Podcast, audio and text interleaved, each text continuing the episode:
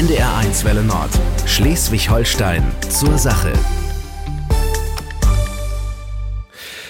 Sportvereine im Tiefschlaf, Diskos dicht, Konzerte und Festivals natürlich ausgefallen, Partys und private Treffen im Freundeskreis sind nicht erlaubt, viele Schulen sind zu, an den Unis ist auch nichts los. Die Corona-Krise, sie verlangt besonders jungen Menschen wirklich eine ganze Menge ab, ausgebremst. Was macht Corona mit Kindern und Jugendlichen? Das ist unser Thema heute Abend. Bis 20 Uhr spreche ich mit Olaf Köller vom äh, Psychologe und Professor am Leibniz-Institut der Uni Kiel. Guten Abend, schön, dass Sie da sind. Guten Abend. Zugeschaltet aus Neumünster sind mir der Abiturient Jörg Weichler und sein Vater Björn. Moin. Moin, moin. Hallo, schön, dass ihr mitmacht. Und am Telefon begrüße ich den Geschäftsführer des Kinderschutzbundes Lübeck, Nikola Leuschner. Hallo nach Lübeck. Ja, moin, grüß Sie. Und natürlich können Sie auch wie immer von zu Hause aus mitmachen. Das geht über 08096 66 66 oder über den Messenger in der NDR Schleswig-Holstein App. Freue mich auf eine interessante Diskussion heute Abend. Mein Name ist Sebastian Pazzani. Guten Abend. Sie hören die Sendung zur Sache auf NDR 1 Welle Nord am Sonntagabend. Heute mit dem Thema Ausgebremst. Was macht Corona mit Kindern und Jugendlichen? Ja, es ist ja so, ne? Ist natürlich für uns alle gerade nicht leicht. Wir sollen kaum Menschen treffen, Kino, Sport, Konzerte feiern, alles nicht möglich. Aber wir Erwachsenen haben ja nun mal unsere Sturm- und Sturm- und Drangzeit schon hinter uns. Wie muss es da erst sein, wenn man gerade erst startet ins Leben? Den jungen Leuten wird gerade sehr viel abverlangt. Wir haben uns mal umgehört, was sie im Moment durch die Pandemie am meisten vermissen. Das ist die Zeit meines Lebens und ich möchte das eigentlich total genießen, aber es geht halt nicht. Und kurz bevor, ich glaube, das erste Praktikum losgehen sollte, kam die erste Absage und dann kam nach und nach jede weitere Absage von jedem Praktikum, was ich hatte aufgrund von Corona. Wenn Maßnahmen gelockert wird, versucht man das natürlich dann auszunutzen. Also wenn man sich mit, wieder mit mehr Leuten treffen darf, dann macht man das auch. Also ich habe das schon ausgenutzt, aber gegen irgendwas verstoßen. Jetzt wüsste ich jetzt nicht. Ich habe mich schon mal bei dem Gedanken erwischt, dass ich doch gerne wieder tanzen wäre. Woran ich als allererstes denke, sind so Konzerte, dass wieder Menschenmassen beisammen sind oder Festivals und man sich wirklich zusammen freuen kann und beisammen sein kann. Mieke und Max haben wir da gehört. Sie ist 18, erst Anfang 20. Tja, in Neumünster, du wärst ja bald 18. Die Jugendlichen, die wir gerade gehört haben, sind also so ganz grob in deinem Alter. Die Gedanken, die die sich machen, äh, kennst du wahrscheinlich gut, oder? Was, oder fehlt dir vielleicht was ganz anderes im Moment? Nee, also ich kann das ähm, schon gut nachvollziehen, weil ich denke, das ist bei ähm, so gut wie jedem in unserem Alter gerade so, mhm. dass halt gerade so eine Phase in seinem Leben ist, wo man, also wo es richtig losgeht. Ja. Und das ähm, ist halt irgendwie nicht so gerade. Nun steht ja quasi auf der Bremse zwangsläufig. Wie ist die Stimmung so insgesamt in deinem Freundeskreis, äh, in, bei den Leuten aus deiner Klasse? Wie würdest du das so beschreiben? Also ich würde sagen auf jeden Fall, dass alle hätten auf jeden Fall mal wieder Lust, ähm, was zu unternehmen, was zu machen, mal wieder feiern zu gehen. Mhm. Ähm, aber es geht nicht und das ist dann schon ziemlich deprimierend. Und, äh ja. Erinnerst du dich dann an das letzte Mal, als ihr so richtig los wart, richtig Spaß hattet, unbeschwert quasi? Muss ja schon ein Jahr knapp her sein wahrscheinlich dann. Ja, also wirklich ohne irgendwelche Maßnahmen oder so, also ohne dass man sich an irgendwas halten musste, ist schon sehr lange her. Ich glaube, das war im Februar. Hm. Ja. Gefühlt eine halbe Ewigkeit, wahrscheinlich in deinem Alter. Jetzt ist ja auch immer die Rede von Chancen durch die Pandemie. Kannst du das auch sehen äh, oder gar nicht? Oder gibt es was wirklich Positives? Oh, Chancen finde ich schwierig, ähm, das so zu sehen. Ähm, weil natürlich man hat sehr viel Freizeit jetzt, aber man kann diese Freizeit äh, nicht so nutzen, wie man ja. sie normal nutzen kann. Mhm. Okay. Also, schon typisch. Wie schwer es ist, damit klarzukommen, dass quasi nichts erlaubt ist, das merkt natürlich auch der Kinderschutzbund täglich. Nikola Leuschner am Telefon gibt eine Studie, habe ich gelesen, zum Thema, in der steht unter anderem, dass insbesondere junge Menschen aus sozial schwächeren Familien gerade ganz immense Probleme haben. Was sind das genau für Probleme? Ah ja, das sind äh, verschiedene Probleme. Also wir haben das, also wenn wir jetzt zum Beispiel auf die Kita gucken, äh, als ein Beispiel, dann fallen ja viele Leistungen weg, die diese Familien vorher gehabt haben. Also mhm. ich sag mal, einfachstes Beispiel, bei uns bekommen die Kinder in den Kindergärten ja eine Vollbeköstigung, also Frühstück, Mittagessen, Schmausepause zwischendurch. Und das ist natürlich eine Leistung, die jetzt gerade für, äh, Familien wegfällt. Das ist auch nichts, was irgendwie kompensiert wird durchs mhm. Bildungs- und Teilpaket. Geld wäre ja eigentlich da. Das ist auch etwas, was wir uns wünschen würden als Kinderschutzbund, dass man da unkompliziert diesen Familien, ich sage mal 100 Euro im Monat, also das, was die zum Beispiel an Essen jetzt einsparen, ihnen einfach auszahlt. Wir haben da im letzten Jahr, als der erste große Lockdown war, zum Beispiel Gutscheine äh, verteilt an diese Familien damit es am Monatsende nicht zu knapp wird. Dass so eine Zeit mal wiederkommt, wo wir Gutscheine äh, verteilen müssen, das haben wir uns natürlich auch vor fünf Jahren im Traum nicht einfallen lassen. Hm, also eine, mhm. ganz, eine ganz bittere äh, Phase. Und ja, das wird wahrscheinlich heute auch noch Thema sein, kann ich mir vorstellen, in den Schulen auf der anderen Seite. Ähm, also ich sag mal, dass sie ihre Freunde nicht treffen können, ist natürlich eine sehr harte Geschichte.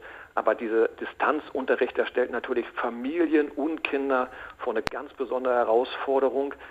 Da hat sich viel getan in den letzten Wochen und Monaten, aber da ist auch wirklich, muss man auch sagen, äh, viel Luft noch nach oben. Äh, das ist ein großes Ausprobieren gerade und da läuft es an einigen Stellen wunderbar und an anderen Stellen merken wir, das ist eine Riesenüberforderung. Mhm. Und natürlich auch viel Streitpotenzial in der Familie, ähm, wenn das nicht so funktioniert, wie Eltern sich das wünschen oder wie Kinder das gerne hätten. Also ja. ja. Also klingt für mich ein bisschen so, als äh, könne das auch als Brennglas wirken, sozusagen auf Familien, die ja. eh schon vorbelastet sind. Kann man das so sagen? Ja, unbedingt. Also das ist äh, so, ich sag mal so, also wenn Familien gut aufgestellt sind, äh, psychisch und wirtschaftlich, äh, dann mhm. ist das für die, dann kriegen sie das nach wie vor gut gewuppt. Die meisten kriegen das relativ gut gewuppt. Wenn aber vorher schon eine Belastung ist in der Familie und, oder, oder eine sprachliche Hürde ist, ne? also das sind natürlich die Familien, wo wir besonders hingucken, die uns auch besonders beschäftigen. Also wenn die Eltern die Kinder zu Hause nicht unterstützen können, weil sie die Aufgaben nicht verstehen oder sprachlich alleine nicht verstehen oder vielleicht auch intellektuell nicht verstehen, dann sind diese Kinder natürlich komplett abgehängt, bekommen keine Unterstützung oder nicht die Unterstützung, die sie bekommen würden, wenn sie eben in der Schule wären. Und das ist natürlich eine da klafft die Bildungsschere gerade wieder komplett auseinander. Und da wünschen wir uns natürlich schnell Änderungen, das ist klar. Mhm. Professor Olaf Köller von der Uni Kiel, bei solchen Themen sind wir natürlich dann irgendwann auch schnell bei Ihnen als Psychologe. Kann so eine Lockdown-Situation, wie wir sie gerade haben, wenn die länger anhält, zu einer ganzen Generation von ja, depressiven Menschen führen, dazu, dass Jugendliche vollkommen resignieren oder übertreibe ich jetzt maßlos? Also nicht maßlos, aber ich würde schon etwas übertrieben da sehen. Wir äh, äh, wissen ja, Menschen zeichnen sich dadurch aus, äh, viele Tiere im Übrigen auch, dass sie hochgradig resilient sind, wie wir mhm. das gerne nennen. Das heißt, selbst wenn starke Stressoren auftreten, sie sind kurzfristig, vielleicht noch mittelfristig belastet, aber langfristig erholen sie sich von solchen Krisen auch wieder. Also was wir jetzt beobachten aktuell, natürlich auch aus Kinder-Jugendbefragungen, dass wir deutlich erhöhte Werte haben bei psychischer Belastung. Wir haben auch erhöhte Werte bei Symptomen, Kopfschmerzen, Rückenschmerzen, Kopfschmerzen, Schlafstörungen etc. Wir gehen aber davon aus, dass die ganz, ganz große Mehrheit der Kinder und Jugendlichen äh, äh, sich davon auch erholt. Das heißt, wenn mhm. diese Pandemie endlich mal vorbei ist, gehen wir davon aus, dass es relativ schnell auch zur Erholung kommt und die Zahl derer, die langfristig belastet bleiben oder die traumatisiert sind, wird sehr, sehr klein sein. Mhm. Das heißt, es ist gerade nicht einfach, aber letzten Endes sind die jungen Leute eben auch flexibel genug offenbar da, ne? Sie haben Ressourcen, sie haben oft dann ja auch soziale Unterstützung. Es ist aber auch schon angeklungen, das äh, unterscheidet sich zwischen den Personen, aber insbesondere auch bei den Kindern aus privilegierten Haushalten gehen wir davon aus, dass sie sich rasch erholen. Ausgebremst. Was macht Corona mit Kindern und Jugendlichen? Das ist unser Thema heute Abend hier in der Sendung zur Sache auf NDR 1 Nord. Wir diskutieren natürlich gleich weiter. Sie und ihr könnt gern von zu Hause aus mitdiskutieren. 08096 66 66, das ist unsere Telefonnummer. Geht aber auch übers Internet auf ndr.de-sh. Da gibt's ein Kontaktformular. Einfach schnell ausfüllen, landet hier direkt bei mir im Studio. Und noch einfacher über den Messenger in der NDR Schleswig-Holstein-App. Und nach Musik von den Blues Brothers reden wir dann weiter ständig nur zu Hause vor dem Rechner oder Smartphone, anstatt Party, Disco, erste Liebe und erster Job, ausgebremst. Was macht Corona eigentlich mit Kindern und Jugendlichen? Das ist unser Thema heute Abend hier in Zur Sache auf NDR 1 Welle Nord. Ja, eben haben wir schon etwas ältere Jugendliche gehört, also die, die kurz vor dem Schulabschluss sind oder ihn schon in der Tasche haben. Jetzt wollen wir mal etwas über die etwas Jüngeren sprechen. Die 11- bis 16-Jährigen. Auch sie leiden natürlich ganz immens unter dem Lockdown. Und einige haben wir mal gefragt, was sie denn am meisten vermissen gerade. Hallo, ich bin Mats und 13 Jahre alt. Mir geht es gesundheitlich gut, aber mir ist oft langweilig. An Corona stört mich, dass ich meine Freunde nicht mehr sehen kann und meine Hobbys nicht mehr machen kann, wie Fußball spielen und auch nicht mehr zum Konfirmationsunterricht gehen darf. Hallo, mein Name ist Freddy, ich bin elf Jahre alt und gehe in die sechste Klasse der Alexander von Humboldt Schule in Neumünster. Boah, mich stört, dass man sich nicht mit Freunden treffen darf und keinen Urlaub in anderen Ländern machen darf und nicht verreisen darf.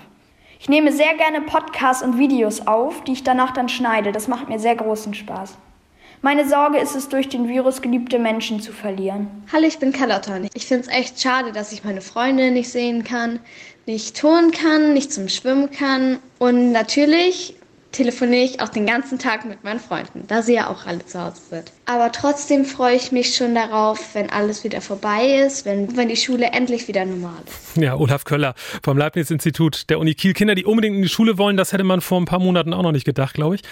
Aber es geht ja um sehr viel mehr als nur um das Vermitteln von Lernstoff, oder? Also was ist Schule darüber hinaus für junge Menschen? Ja, wir reden ja über die 11- bis 16-Jährigen im Moment. Mhm. Und das ist ja eine Phase, in der auch zunehmend die Ablösung von den Erwachsenen stattfindet, die klare Hinwendung zu den Gleichaltrigen. Es mhm. werden Regeln definiert, es werden neue Freundschaften definiert.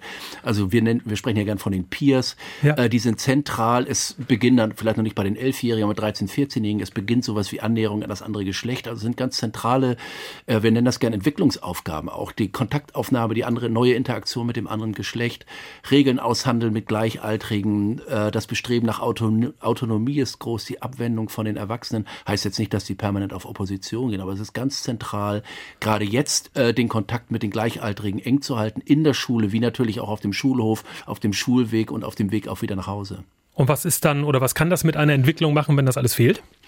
Also die ganze äh, Frage, die, die, die sich dann natürlich äh, stellt, ist, wann kann das nachgeholt werden? Mhm. Also deswegen ist es, es ist nicht so, dass äh, diese Ablösung von den Erwachsenen die Hinwendung zu den Gleichaltrigen eine Sache von drei Tagen ist oder von drei Wochen.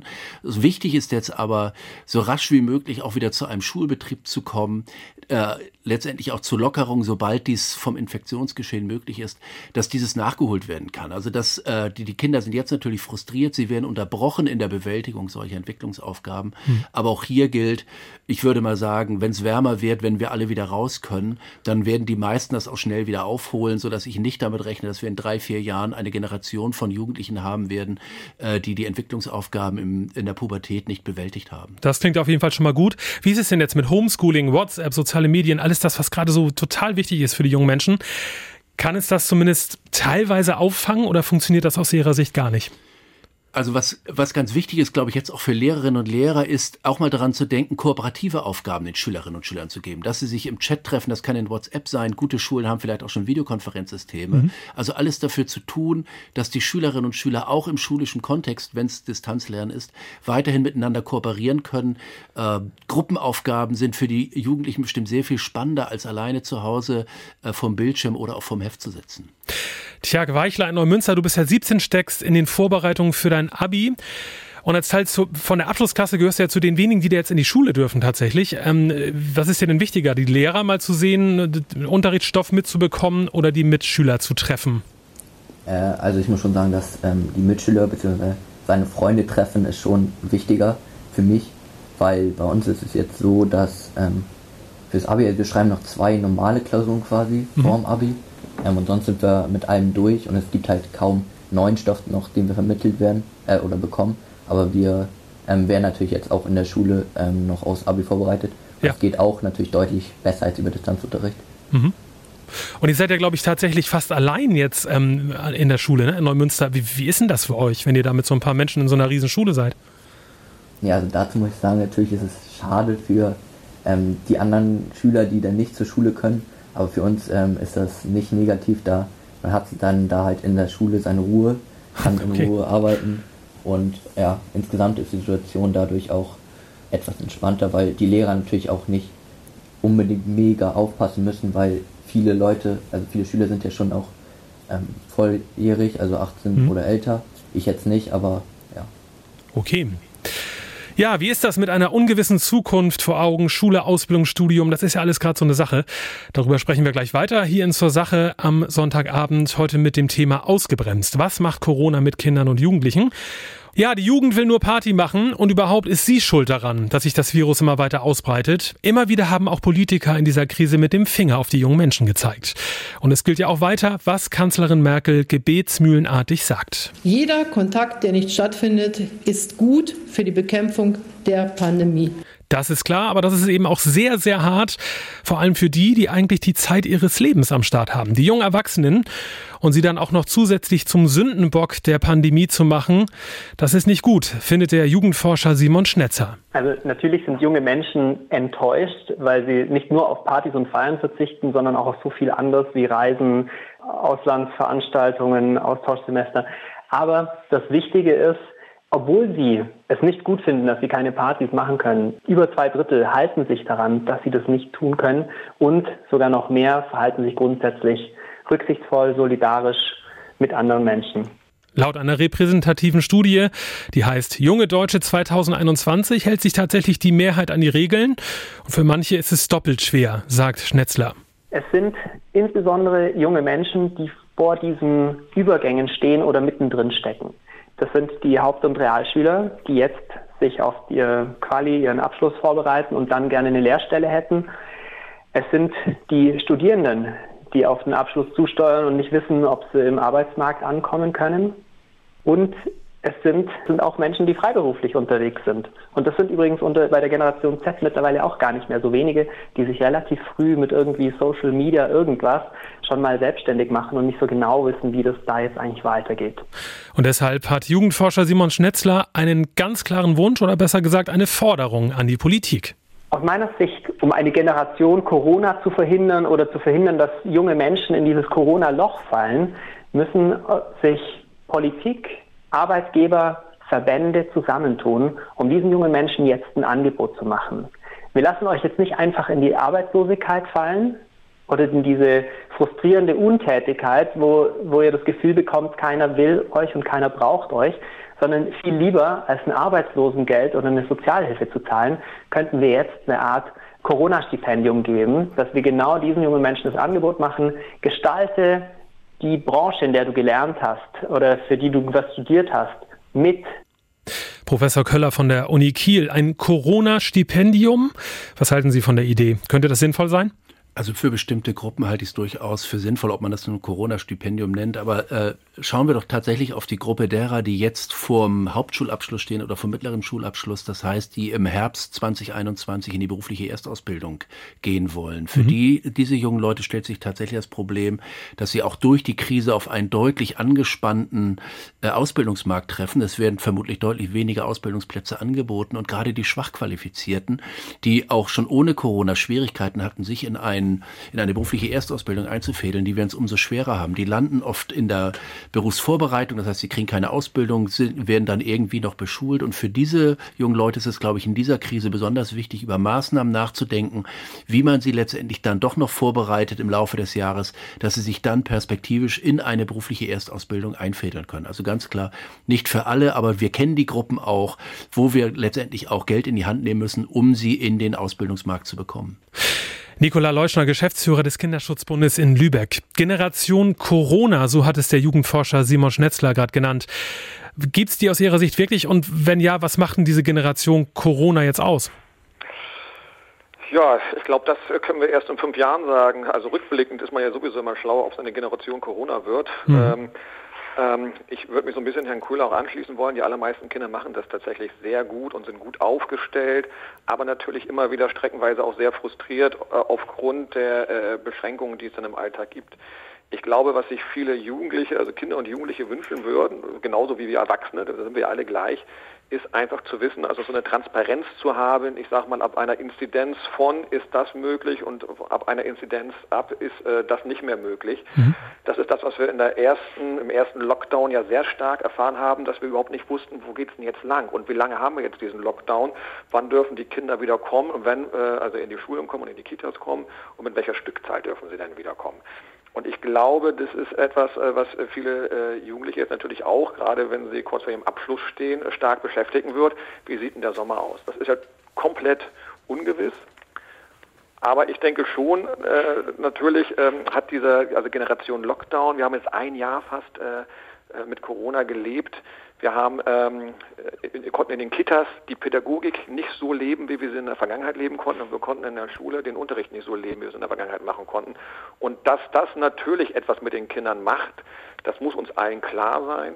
Äh, wie gesagt, der Unterricht hat nicht so stattgefunden. Und da wünschen wir uns natürlich, dass, äh, ich sag mal, mit einer größtmöglichen Gelassenheit ähm, auch äh, folgend die Bewertungen der Kinder stattfinden. Mhm. Also jetzt nicht unnötig Druck ins System zu bringen und sagen, naja, was wir jetzt gerade merken wieder. Wir merken jetzt gerade wieder, ihr sollen, ähm, hatten wir im ersten Lockdown im Übrigen nicht, da hieß es, ihr werdet nicht bewertet, jetzt sollen äh, Klassenarbeiten aber schon wieder, also zu Hause stattfinden, bewertet werden.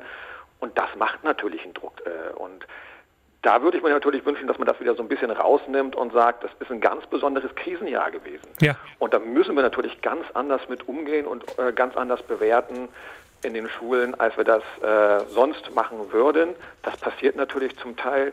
Ich würde mir da noch mehr wünschen. Professor Olaf Köller von der Uni Kiel ähm, nickt, ich glaube, zustimmend, insbesondere bei den Perspektiven haben Sie das gerade getan. Das heißt, die Politik wäre da mehr gefordert. Sie, ja, insbesondere, ich meine, klar, ist für uns alle nicht einfach, aber insbesondere die Jugendlichen brauchen jetzt mehr Perspektive?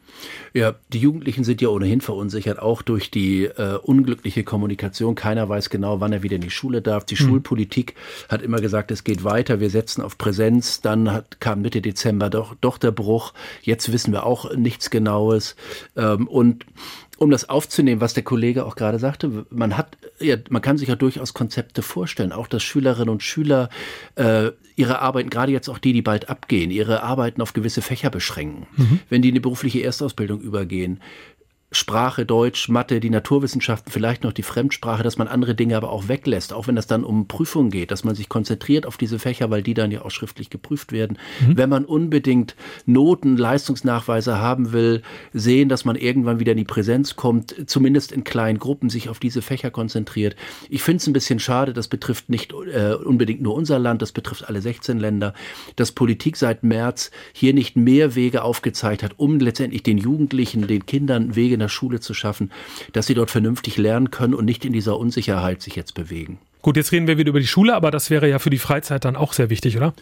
Selbstverständlich. Äh, auch Sport zum Beispiel. Sport, die ganze Frage, wie kann man auch in Pandemie, wie können wir jetzt auch in den nächsten Monaten langsam wieder zu einem äh, Modus kommen, in dem die Schülerinnen und Schüler oder die jungen Leute zumindest sich in kleineren Gruppen treffen können, natürlich mit Einhaltung der Hygieneregeln.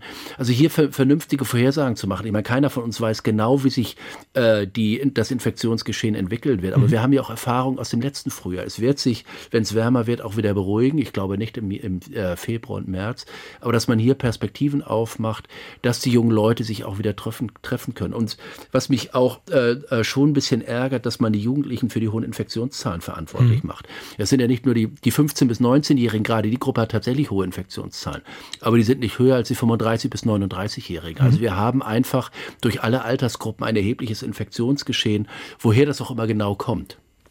Tiago Neumünster, ich kann mir vorstellen, das gibt dir vielleicht alles zu denken, wenn du das hörst, oder? Also insbesondere, dass wirklich ja auch mit dem Finger gezeigt wurde auf junge Leute. Ja, habt ihr bestimmt viel drüber geredet, oder? Ja, also das mit dem Fingergezeige ist, also ich verstehe es nicht ganz, da wirklich fast alle, ähm, auch in meiner im Alterskreis oder auch Freundeskreis, sich dran halten. Also ich hm. kenne jetzt niemanden, der wirklich das stark missachtet und sagt, nee, ist mir alles völlig egal. Da habe ich auch noch von niemandem gehört. Und dann, wenn man sich dran hält und dann sagen trotzdem irgendwie gefühlt sehr viele, ja, ihr seid schuld, so, mhm. ja, muss nicht sein. Ne? Das ist natürlich dann zusätzlich blöd. Wir haben gerade vieles darüber gehört. Die Experten sagen, ähm, der Jugend fehlt eine klare Perspektive, wann was wieder möglich ist. Siehst du das auch so? Ja, auf jeden Fall. Da kann ich den beiden auf jeden Fall zustimmen. Ähm, da es ist jetzt einfach so, dass irgendwie es kommt Lockdown auf Lockdown, dann gibt's, hm. wird hier eine Verschärfung gemacht, dann wird wieder ein bisschen gelockert. Und dann denkt man sich, ja, irgendwann ist auch gut, langsam ähm, es auch, aber ja, es ist einfach nicht so. Also jetzt heißt es ja irgendwie, dass vielleicht bis Ostern der Lockdown verlängert werden soll und das ist irgendwie ja, keine guten Nachrichten. Du machst, wie gesagt, in diesem Jahr dein Abi. Äh, Planung jetzt kann sich ja schnell wieder ändern, aber wie normal, in Anführungsstrichen, wird denn das Ganze wohl ablaufen?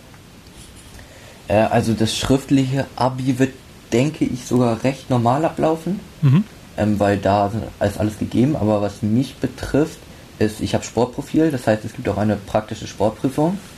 Und normalerweise ist es immer so, man hat eine Individualsportart und eine Mannschaftssportart. Ja. Aber jetzt ist es so, dass die Mannschaftssportart, also Fußball, Basketball, Handball, wo sehr viele, ähm, meine Freunde oder ich auch herkommen, ich komme mhm. Fußball, ähm, wurde rausgestrichen. Aber es ist jetzt nicht so, dass da quasi die Note genommen wird, die man, weil man hat es ja schon mal Unterricht, so mhm. jetzt muss man noch eine zweite Individualsportart dazu machen und das ist einfach unfair so. Es gibt eine Studie des IFO-Instituts München, die ist im Januar erschienen mit einer ziemlich einfachen Formel, die besagt, weniger Schulunterricht bedeutet weniger Kompetenz, bedeutet wiederum weniger Verdienst später. Jetzt frage ich mal den Vater, nämlich an Björn, ähm, ja, macht Ihnen das ein bisschen zu schaffen, wenn Sie das hören? Weil im Moment ist es ja nun mal so, dass Kinder und Jugendliche und eben auch Ihr Sohn äh, weniger Unterricht hat. Ja, da mache ich mir schon Gedanken drüber. Vor allen Dingen, wenn man das alles ähm, jetzt mal in die Zukunft spinnt ähm, oder denkt, dann ähm, könnte es ja durchaus passieren, dass es jetzt ähm, dieser Jahrgang Corona wird. Hm.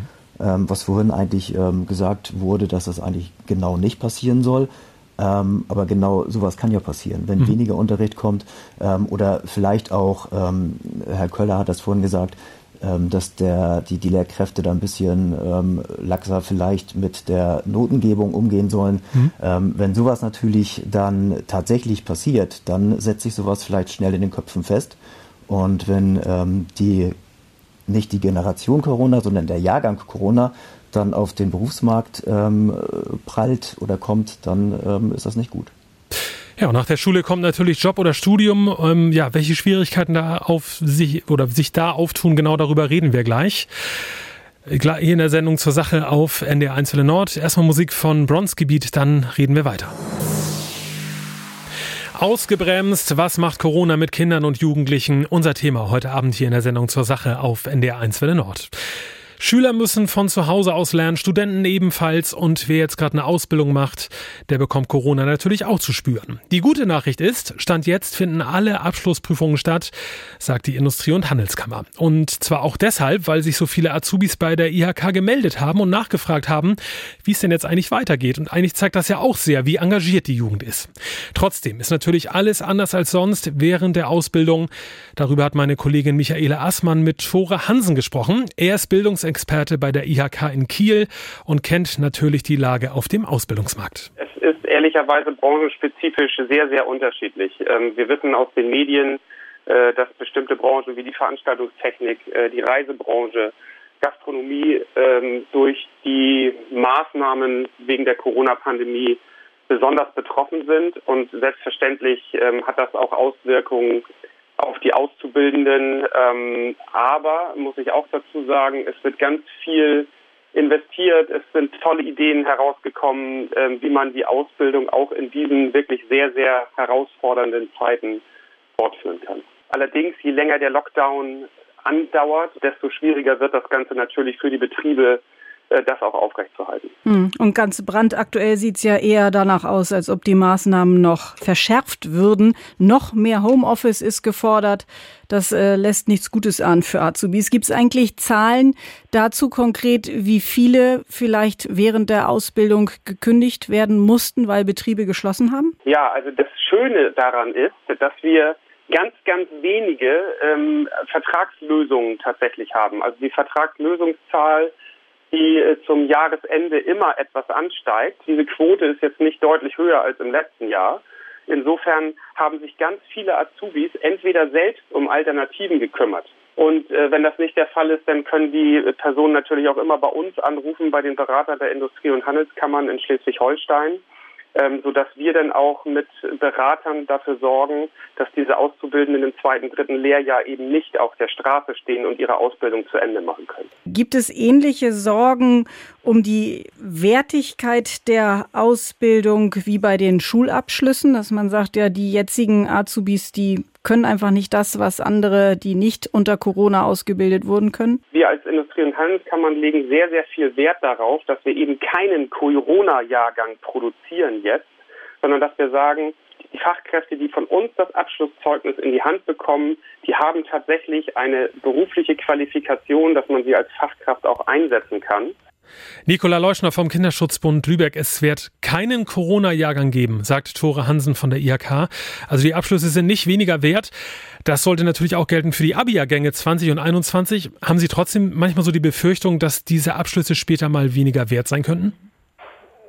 Ja, da würde ich mich fast wiederholen wollen. Also ich hätte jetzt ehrlich gesagt die Befürchtung mhm. nicht. Und also da bin ich eher optimistisch und äh, hoffe, ähm, dass alle sich auch in fünf Jahren noch an diese besondere Situation jetzt äh, erinnern können. Und ähm, am Ende muss man auch sagen, wir haben halt auch immer noch eine, eine Arbeitsmarktsituation, denke ich, äh, wo wir äh, langfristig die guten, gut ausgebildeten Leute auch brauchen werden.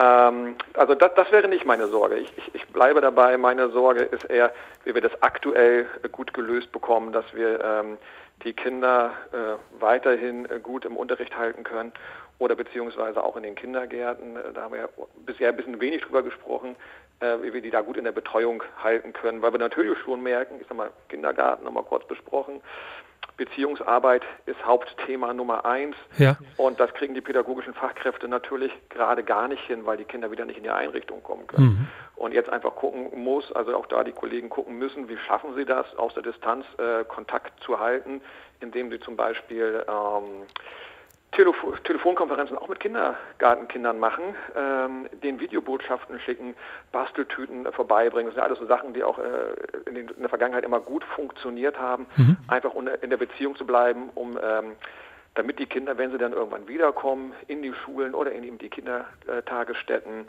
ähm, relativ nahtlos ansetzen können, wo ja. sie aufgehört haben. Und das sind tatsächlich auch die Erfahrungen, die wir aus dem ersten Lockdown hatten wo unsere Sorge ja mal war, müssen wir sie jetzt komplett neu eingewöhnen, wo fangen die Kinder an? Das haben die wunderbar hinbekommen tatsächlich. Ähm, die allermeisten Kinder, natürlich gab es auch Ausnahmen, aber die meisten Kinder haben es toll hinbekommen, ähm, sich schnell wieder in die Routine, die, die gewohnte Routine einzufinden, wenn man überhaupt von einer Routine sprechen kann. Letztes Jahr war kaum Routine, also ich würde sagen, gar keine Routine möglich. Mhm, okay, natürlich. Ich würde trotzdem gerne nochmal auf diese, ja, dieses wirklich schreckliche Wort, der Corona-Jahrgang äh, zurückkommen, Professor Olaf Köller von der Uni Kiel. Ähm, Stress war, glaube ich, vor Corona, insbesondere bei Jugendlichen auch schon, schon so ein Thema. Müsste ja, wenn jetzt so eine Formulierung aufkommt, erst recht so sein jetzt, oder?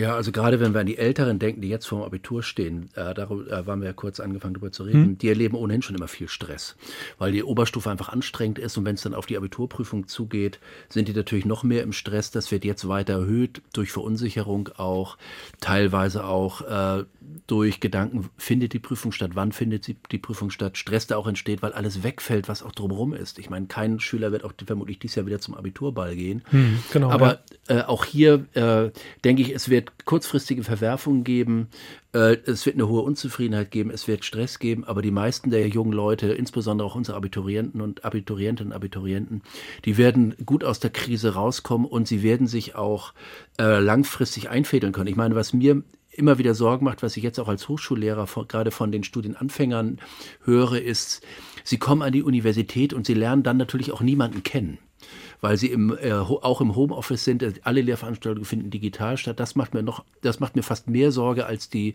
Situation der Abiturientinnen und Abiturienten im Moment.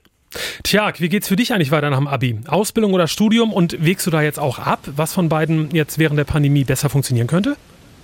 Na, also da habe ich mich eigentlich schon länger festgelegt, dass ich studieren möchte. Mhm. Ich weiß noch nicht 100% was, aber auf jeden Fall ein Studium.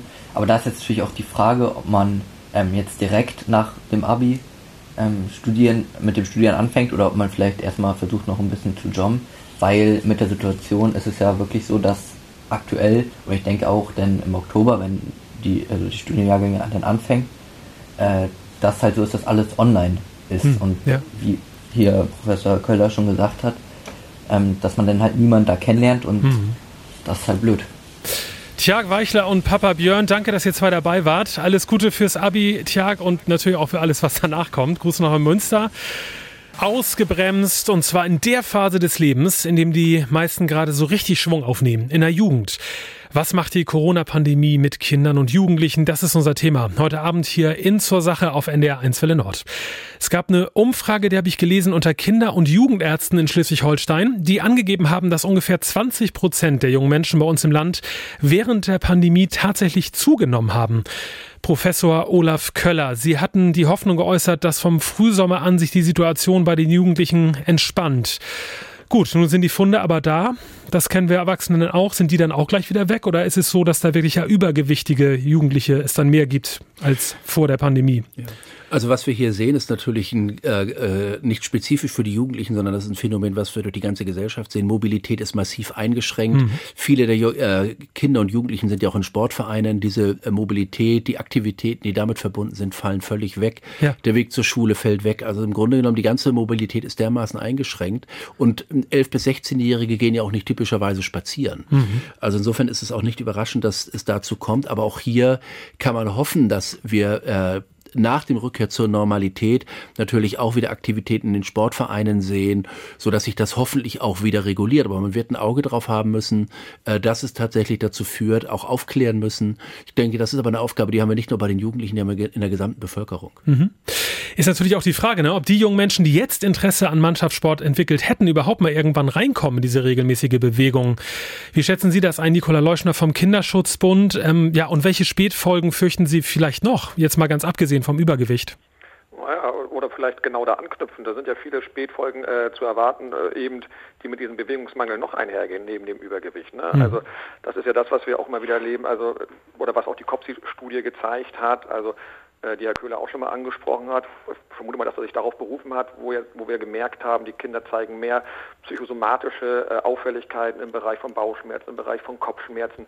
Das sind ja auch alles äh, Folgeerscheinungen letztendlich dieser Bewegungsarmut, der, der Kinder, der die Kinder aktuell ausgesetzt sind. Und mhm. ähm, ich denke, das, das sehen wir jetzt schon ganz deutlich, ja.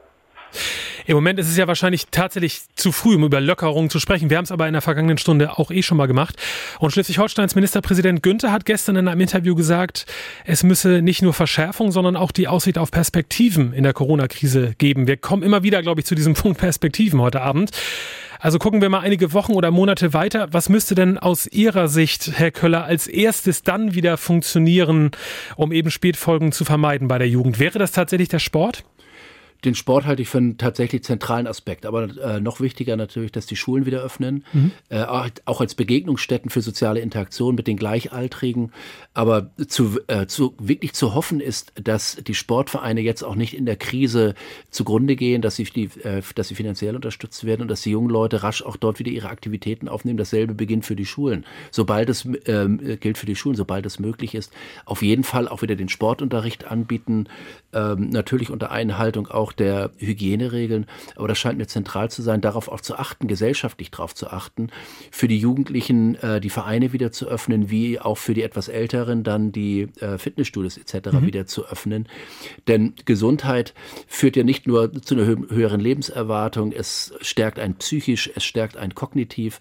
Also insofern halte ich es für ganz zentral hier, sobald es geht, und es wird sicherlich im Frühjahr möglich sein, auch Sportaktivitäten in kleineren Gruppen natürlich mit Abstand wieder zu ermöglichen. Ja, in der vergangenen Stunde haben wir schon viel über Schüler und Azubis gesprochen. Jetzt sind die Studierenden an der Reihe. Online-Vorlesungen und Hybridstudium. Das sind, glaube ich, so Formulierungen, die viele Studis überhaupt nicht mehr hören können. Schließlich geht es beim Studieren ja nicht nur um die Inhalte, sondern auch ums Kennenlernen der anderen, ums Feiern und ums Einleben in die meist neue Umgebung. Viele Nachrichten haben uns dazu erreicht. Ich bin Jenny, bin 22 Jahre alt und studiere Unternehmenskommunikation an der Fachhochschule in Kiel. Und ja, ich habe jetzt schon seit fast einem Jahr fast ausschließlich Online-Vorlesungen, was langsam echt nervt, muss ich sagen. Es hat natürlich auch Vorteile, also ich kann länger schlafen, ich kann mir die Vorlesung in Jogginghose anhören, teilweise sogar im Bett, wenn es noch zu früh ist. Ich kann mir zu jeder Zeit einen Kaffee machen. Trotzdem würde ich echt gerne mal wieder in die FH und eine Präsenzvorlesung haben. Ähm, auch einfach mal vor der Vorlesung mit meinen Kommilitonen schnacken, wie das Wochenende war. Ähm, aber am meisten fehlt halt der Kontakt zu den Dozierenden, würde ich sagen. Also gerade an der FH haben wir normalerweise einen sehr engen Kontakt. Ähm, man kommt immer schnell ins Gespräch, man kann immer Fragen stellen, die sich teilweise auch dann erst aus dem Gespräch ergeben. Und das fällt halt momentan komplett weg, was sehr, sehr schade ist. Also ich wohne hier in einer Dreier-WG. Ähm, wir studieren momentan alle von zu Hause aus. Und ja, da macht das Internet manchmal einfach nicht mit, wenn wir zur gleichen Zeit Vorlesung haben. Dann hakt es oder dann wird man aus dem Zoom-Meeting geschmissen. Ähm, ja, teilweise kommt man dann gar nicht mehr mit in der Vorlesung und das nervt einfach. Ich würde echt gerne mal wieder in die FH, um eine Präsenzvorlesung äh, zu hören. Man weiß es jetzt erst richtig zu schätzen. Und ganz besonders kompliziert wird es natürlich, wenn man einen grenzübergreifenden Studiengang belegt hat, in Deutschland und Dänemark, wie diese Studentin. Ich bin Solva, ich bin 21 Jahre alt und studiere internationales Management in Flensburg und Sonderburg. Das ist ein Doppelstudiengang, das heißt, es läuft so, dass wir zweimal die Woche in Sonderburg sind äh, und die restlichen äh, Vorlesungen laufen über die Europa-Universität in Flensburg. Gerade natürlich auch wieder alles online, was an sich gefällt mir das ganz gut, äh, weil man sich das Ganze eben flexibel einteilen kann. Äh, ich arbeite nebenbei noch 20 Stunden. Ähm, dann ist es echt ganz angenehm, wenn man nicht äh, die festen Tage und Zeiten für die Vorlesung hat, sondern sich auch abends um 19 Uhr auf die Couch setzen kann und das Ganze nochmal gucken kann. Was aber einfach extrem fehlt, ist der Kontakt zu den Kommilitonen.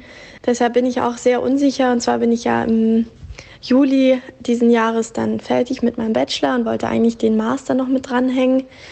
Allerdings habe ich keine Lust, dann nochmal das Ganze online weiterzumachen. Äh, vor allem, weil man dann in einen neuen Studiengang kommt und niemanden kennt und dann ist es einfach extrem schwer, Anschluss zu finden. Ja, deshalb äh, wäre meine Alternative dann arbeiten zu gehen ähm, und ins Berufsleben einzusteigen, obwohl ich, wie gesagt, erst 21 Jahre alt bin und das vielleicht eigentlich noch ein bisschen früh ist und äh, natürlich auf dem Stellenmarkt das ist natürlich auch deutlich eingeschränkt. Also da merkt man auch, dass wir gerade in der Pandemie leben und dass die Unternehmen das auch gerade nicht so einfach haben. Ja, und richtig komisch muss es wohl sein, wenn man neu startet mit dem Studium, extra umgezogen ist aber man auch nicht mal seine neue Uni von innen sehen durfte, so wie diese junge Frau es uns berichtet hat. Hi, ich bin Ann-Christine, ich bin 23 und ich bin letzten Oktober für meinen Master in Sustainability, Society and the Environment an der CRU nach Kiel gezogen. Da auch unser Semester direkt online gestartet ist, war es super schwierig am Anfang, die anderen Kommilitonen kennenzulernen eben leider nicht das gleiche, als wenn wir zusammen in einer Vorlesung sitzen würden, danach vielleicht nochmal quatschen, einen Kaffee trinken oder einfach nur zusammen nach Hause fahren könnten. Und das hat es am Anfang, gerade wenn man neu in eine Stadt gezogen ist, wie ich, ist echt schwer gemacht, Anschluss zu finden. Ich hatte super Glück mit meinen Mitbewohnerinnen, dass wir uns super gut verstanden haben und ich dadurch mich auch wohlgefühlt habe. Aber ich, ich habe auch bis heute die Uni Kiel noch nicht gesehen. Also ich studiere jetzt seit Oktober hier. Aber ich hoffe, dass sich das einfach im April nochmal ändert. Olaf Köller vom Leibniz-Institut der Uni Kiel, die junge Frau, haben wir gerade gehört, studiert an ihrer Uni sozusagen hier in Kiel. War noch nicht mal im Audi Max mal kurz gucken, weil sie nicht rein durfte. Das, das klingt ja schon heftig. Also wir wissen ja irgendwie, wer im ersten Semester nicht richtig mitkommt, der ist da auch schnell raus. Das ist ja doch nochmal was anderes als in der Schule, muss man ehrlicherweise sagen. Sie sind selbst Professor, wie gesagt. Wie kulant kann, muss man denn da eigentlich mit den neuen Studis sein in so einer Situation wie jetzt? Ja, zum einen kann man, glaube ich, schon sagen, dass es den Universitäten und auch gerade der CAU deutlich besser gelungen ist als den meisten Schulen, die Lehre umzustellen auf digitale Angebote. Das haben wir mhm. eben ja auch bei den Studentinnen gehört. Mit der Lehre waren sie gar nicht so unzufrieden. Ihre Unzufriedenheit, und das zeigen auch die großen empirischen Studien, die wir jetzt schon haben, die große Unzufriedenheit resultiert daraus, dass man keinen Kontakt zu den Dozierenden und zu mhm. den An äh, Kommilitonen und Kommilitonen. Also insofern ist es, glaube ich, tatsächlich äh, auf der einen Seite Good News, die Lehre funktioniert, Bad News, sie lernen überhaupt keine Leute kennen. Das macht das anonym. Und vor allem auch, das ist mir jetzt noch fast zu kurz gekommen, aber ich kann mich noch gut erinnern an meine eigene Zeit als Student, das ganze Nachtleben fällt ja auch weg. Klar, das heißt, Kneipenrallye, glaube ich, nannte man, man das ja, man, man zieht aus, man ja. hat die Einführungsveranstaltung, ja, ja, die Einführungsveranstaltungen sind im Grunde genommen das Eintauchen in die Partywelt auch mhm. des jeweiligen Standortes, das fehlt jetzt ja völlig. Und dann, man lernt dann ja nicht nur seine Kommilitonen kennen, man lernt auch die Szene kennen, äh, in die man sich begibt. Also das fehlt natürlich völlig. Also insofern wirklich zweigeteilt. Lehre, Ausbildung scheint ganz gut zu funktionieren. Das zeigt eine große Studie mit 25.000 Studierenden, die mhm. in Hannover durchgeführt wurde. Sind alle ganz zufrieden, bis auf eben die Interaktion mit Dozentinnen, Dozenten und äh, Kommilitonen. Und ich muss Ihnen gestehen, mir fehlt auch völlig der Kontakt zu den Studierenden, weil sich auch in der Lehre, jetzt in der Digitallehre, doch passiver verhalten, als wenn man sie vor Ort in den Seminarräumen beziehungsweise auch in den Vorlesungsräumen hat. Also vielleicht liegt es auch daran, wie es eben anklang, dass man morgens noch im Bett liegt, man lässt dann eben auch seine Kamera aus. Das ist natürlich der Vorteil. Da sind wir auch wieder natürlich beim Thema Digitalisierung, denn die junge Frau in der Mitte, die hat ja auch berichtet, dass es eigentlich ganz praktisch sein kann, wie Sie eben schon gesagt haben, ne? in der Jogginghose mit dem Laptop auf dem Sofa zu studieren. Kommt den jungen Menschen diese hohe Affinität zur Digitalisierung, wo man vorher immer so gesagt hat, ja, die daddeln ja nur mit dem Handy rum, kommt ihnen das jetzt zugute? Ich denke schon. Also wir haben ja, wenn man seine Lehre gut macht, dann zeichnet man sie auch auf. Und ich erlebe das selbst auch. Äh, ich gehöre auch zu denjenigen, ich habe montags morgens immer von acht bis zehn meine Vorlesung. Da können Sie sich vorstellen, dass das nicht die ideale Zeit ist für die Studierenden. Mhm. Worauf Sie aber sehr achten, ist, dass ich die aufzeichne. Dass Sie die, und dass Sie dann auch den Aufzeichnungslink bekommen, dass Sie sich die dann jederzeit anschauen können. Mhm. Und vor allem auch, Sie haben das natürlich wunderbar als Prüfungsvorbereitung. Sie müssen möglicherweise in kein Buch mehr groß reinschauen, sondern Sie können sich im Grunde genommen auch da wieder aufs Sofa legen, können sich äh, das in Ruhe anhören und anschauen. Also das bietet tatsächlich auch viele neue Chancen und das ist, glaube ich, auch ganz neu für die Studierenden. Sie können jetzt sogar Veranstaltungen besuchen, die parallel liegen zeitlich. Die eine macht man vielleicht morgens an und die andere schaut man sich abends an. Und eine Nachricht haben wir bekommen von der Schülerin Jule Schalin. Bei mir ist das einfach so, dass ich halt eine Lustlosigkeit und Motivationslosigkeit hatte. Man sitzt den ganzen Tag am selben Tisch, man guckt immer dieselbe Wand an, man ist immer nur in seinem eigenen Haus so. Das deprimiert halt schon, gerade wenn man weiß, wie das sonst immer war oder gerade wenn man auch an Sommer zurückgängt, wo halt mehr Normalität war. Und deswegen, ja, ich hätte im Sommer halt auch ein Festival gehabt, wo ich auch gerne hingegangen wäre oder jetzt auch im Frühjahr Konzerte. Das wird ja auch alles so nicht stattfinden, so dass man auch so nicht so wirklich so einen Lichtblick hat. Ich gucke jeden Tag auf die gleiche Wand, hat die junge Frau gerade gesagt. Nikola Leuschner vom Kinderschutzbund Lübeck. Was raten Sie den jungen Menschen, denen wirklich so langweilig ist, ähm, doch alleine Sport machen, ein fester Tagesablauf oder was kann da die Stimmung ein bisschen aufhellen? Ja, das ist wirklich ein ganz wichtiges Thema und vielleicht eins, das auch viel zu wenig in der Krise diskutiert wird, weil wir haben ja nicht nur eine in der Pandemie oder so rum in der Pandemie haben wir auch eine Krise der Beziehungen ja letztendlich. Hm. Äh, Beziehungen, die immer wieder wegbrechen und das sind ja nicht nur die Großeltern, die wir nicht besuchen können oder die Kinder und Jugendlichen nicht besuchen können, sondern es sind eben auch die besten Freunde. Das haben die studentischen, die Studenten ja gerade so wunderbar ins Wort hm, gebracht. Genau, ja. Äh, fangen irgendwo an äh, in einer neuen Stadt, müssen sich neu akklimatisieren und haben keine Anknüpfungspunkte. Wir Menschen sind Beziehungswesen. Wir brauchen andere Menschen zur psychischen Gesundheit. Also das ist äh, dieser besagte Resilienzbereich äh, eben.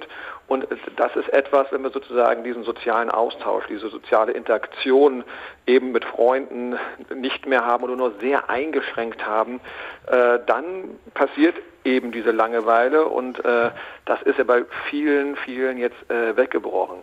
Das ist sozusagen auch ähm, ein weiterer Bereich, der mich immer sehr umtreibt, ist, äh, wie jetzt Eltern sozusagen ganz viel auffangen müssen in dieser mhm. Krise, weil also Schule wegbricht, Freunde, äh, also oder Treffen mit Freunden bricht weg.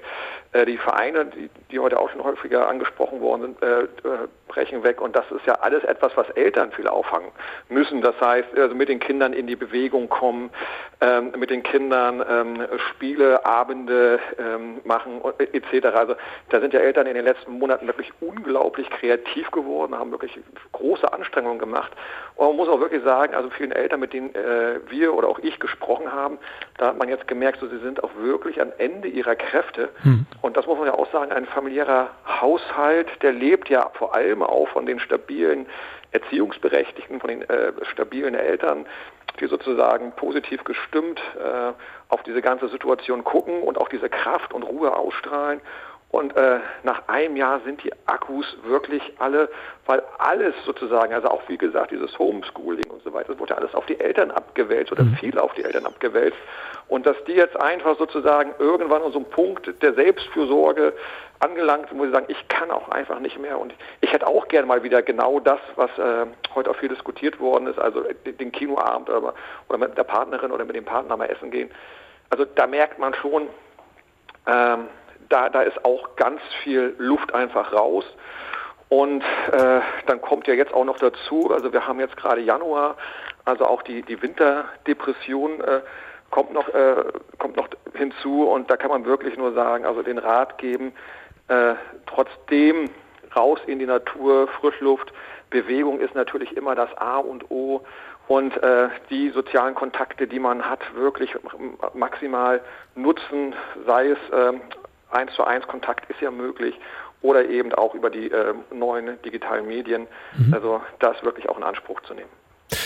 Olaf Köller, Sie als Psychologe, ähm, die ganze Zeit nicken Sie zustimmen. Trotzdem die Frage, wann enden Frust und Langeweile, wann beginnt die Depression in einer Zeit wie dieser? Wo können Sie da den Unterschied machen? Also das, was wir eben gehört haben, dass äh, Frustration auftritt bei dem äh, jungen Mädchen. Ich glaube, äh, wenn wir wirklich von einem klinischen Bild ausgehen, da muss einiges dazukommen. Mhm. Negative mhm. Gefühle über sich selbst, äh, eine massive Antriebslosigkeit, dass die Kinder womöglich nicht mal mehr aufstehen wollen, ähm, dass sie häufig traurig sind, auch äh, sehr negativ über sich und ihre anderen denken. Also ich glaube, davon war das Mädchen doch noch ein Stück hm. entfernt. Das war auch man, eine allgemeine Frage, nicht genau, nur auf, auf den genau, o bezogen. Aber, aber, das ist mir eben wichtig, dass ja. die, die, also äh, wenn wir vom klinischen Bild ausgehen, dann haben wir auch da hier wirklich häufig so anhaltende Traurigkeit, völlige Inaktivität, mhm. negative, stark negative Gedanken auch über die eigene Person. Äh, aber da, ich glaube, wichtig ist, dass sei es die Familie oder auch die wenigen Freunde, die man trifft, dass man sie auch sensibilisiert dafür, dass wir jetzt in einer Zeit äh, leben, die schon gefähr gefährlicher ist oder gefährdender ist und in der gehäuft solche äh, Störungsbilder auch mal auftreten können und dass man einfach sich dann auch Gedanken macht, wie können wir soziale Unterstützung weiterhin bieten, wie können wir, oder wenn wir den Eindruck haben, dass sich dort etwas anbahnt, wie können wir Hilfe leisten, wie können wir uns möglicherweise auch sogar professionelle Hilfe holen, damit den Kindern und Jugendlichen dann geholfen wird. Ein ganz anderes Thema. Wir haben eine E-Mail bekommen von unserem Hörer Willibald Brendel. Vielen Dank dafür. Er schreibt, das Thema wird total aufgebauscht. In unserem Leben war in den letzten 50 Jahren alles vorhersehbar, festgelegt und planbar. Jetzt ist plötzlich nicht mehr alles planbar. Nicht mehr Abitur, danach ein Jahr nach Neuseeland, dann Studium, fünf Jahre später Abschluss und, und, und. Viele Jugendliche wurden von Helikoptereltern auf Rosen gebettet und nun bringen ein paar verlorene Monate nicht alles ins Wanken und es droht mit Sicherheit keine Zukunftsplanung zusammenzubrechen. Begriffe wie Corona-Stipendium, Generation Corona und so weiter sind völliger Quatsch. Junge Menschen müssen nämlich auch lernen, dass nicht alles so verläuft, wie sie sich das vorher gedacht haben.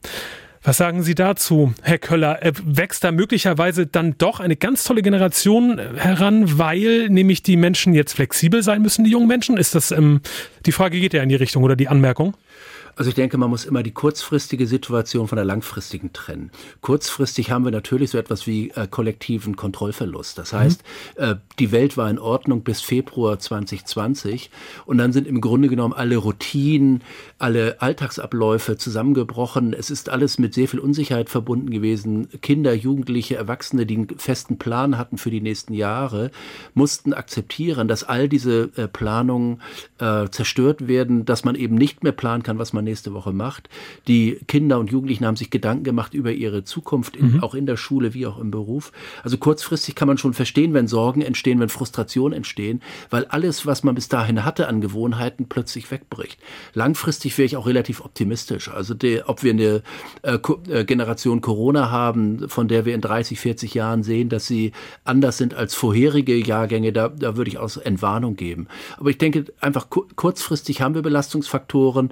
Äh, ähm, um die müssen wir uns kümmern, für die müssen wir sensibel sein, aber langfristig, glaube ich, können wir optimistisch schauen. Ich glaube, wir haben andere Generationen, die hatten es noch deutlich schwerer als äh, die Corona-Generation. Wenn man, man wenn man mal richtig weit zurückgeht, Schleswig-Holstein hat nach dem Zweiten Weltkrieg ja hier eine Million Flüchtlinge aufgenommen. Ich glaube, mhm. die, die dann damals nach Schleswig-Holstein gekommen sind, hatten es deutlich schwerer als äh, unsere Corona-Generation. NDR 1 Welle Nord, hier ist die Sendung zur Sache und gleich diskutieren wir weiter. NDR 1, Welle Nord zur Sache, ausgebremst. Was macht die Corona-Krise mit den jungen Menschen? Das ist unser Thema heute Abend.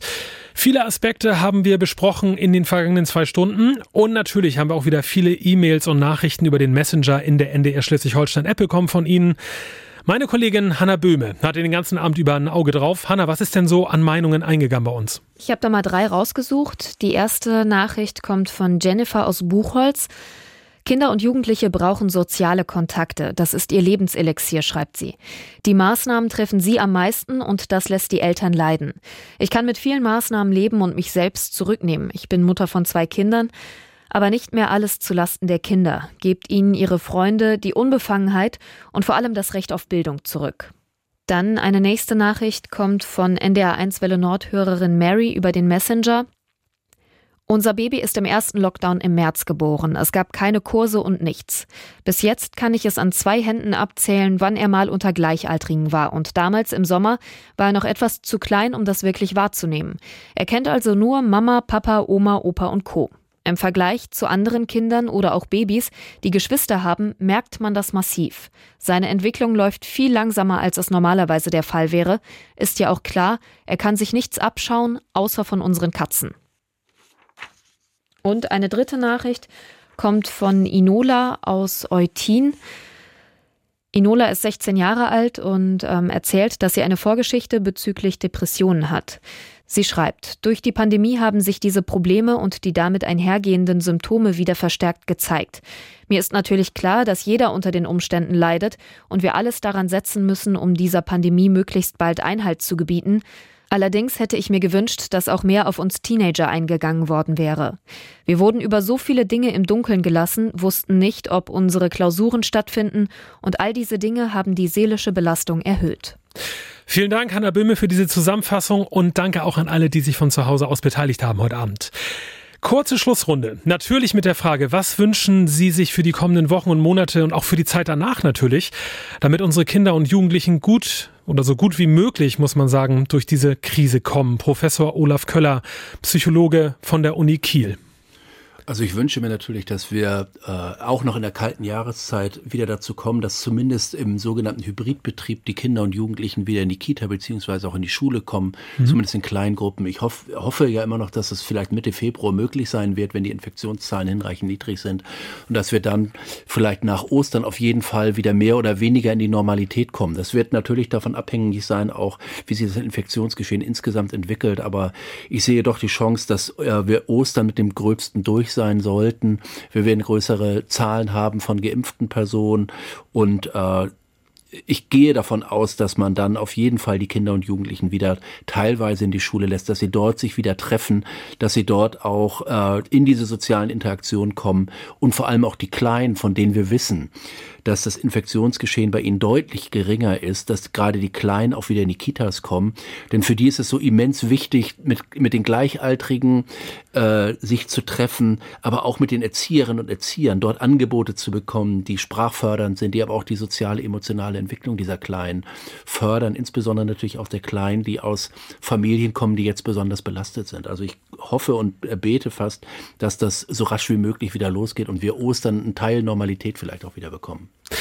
Nicola Leuschner, Geschäftsführer des Kinderschutzbundes in Lübeck. Was sind Ihre Wünsche für die kommenden Wochen und Monate in Bezug auf Kinder und Jugendliche? Ja, ich kann auf jeden Fall zustimmen. Perspektive steht, denke ich, ganz äh, weit vorne, die wir brauchen für die Kinder und Jugendlichen und deren Familien. Der Ausblick muss da sein, wie geht es weiter, vielleicht auch orientiert an den Inzidenzen. Ich bin kein Virologe, ich kann das nicht beurteilen, aber äh, was ich beurteilen kann, ist, äh, dass äh, dieses nicht zu wissen, wie es weitergeht, das macht natürlich viel innere Unruhe. Also Perspektive, ganz, ganz wichtig. Ähm, und äh, natürlich wünsche ich mir auch von Politik, dass in einem Jahr nicht vergessen wird, dass wir mal in so einer Krise, ich hoffe, dass das eigentlich auch vorbei ist, dass wir in einem Jahr nicht vergessen, äh, was äh, für besondere Herausforderungen äh, Kinder und Familien und auch Jugendliche in dieser Zeit einfach zu bewerkstelligen hatten mhm. und das entsprechend dann auch äh, Pakete geschnürt werden, die das äh, gegebenenfalls abfedern, was in dieser Corona-Pandemie einfach auf der Strecke geblieben ist. Ne? Also ich sage jetzt mal, wir haben jetzt vorhin schon angesprochen, diese Bildungsschere, da muss sicherlich geschaut werden, wie können diese Kinder und Jugendliche unterstützt werden, die eben jetzt nicht in dem Maße gefordert werden konnten, wie sie es definitiv verdient hätten. Das wäre ein Punkt, denke ich, der, der ganz, ganz wichtig ist, in einem Jahr nicht zu vergessen, was jetzt gerade passiert. Danke Ihnen beiden, dass Sie heute Abend dabei waren, dass Sie sich die Zeit genommen haben. Das war die Sendung zur Sache auf NDR 1 Welle Nord. Nach den Nachrichten für Schleswig-Holstein geht es hier auf NDR 1 Welle Nord dann weiter mit unserer neuen Sendung Moin Schleswig-Holstein, der Podcastabend. Da hören Sie dann gleich das Beste aus unseren NDR Schleswig-Holstein Podcasts. Das wird bestimmt auch interessant. Ich bin Sebastian Pazzani. Schön, dass Sie dabei waren. Schönen Abend weiterhin für Sie. Schleswig-Holstein zur Sache. Immer sonntags von 18 bis 20 Uhr auf NDR 1 Welle Nord.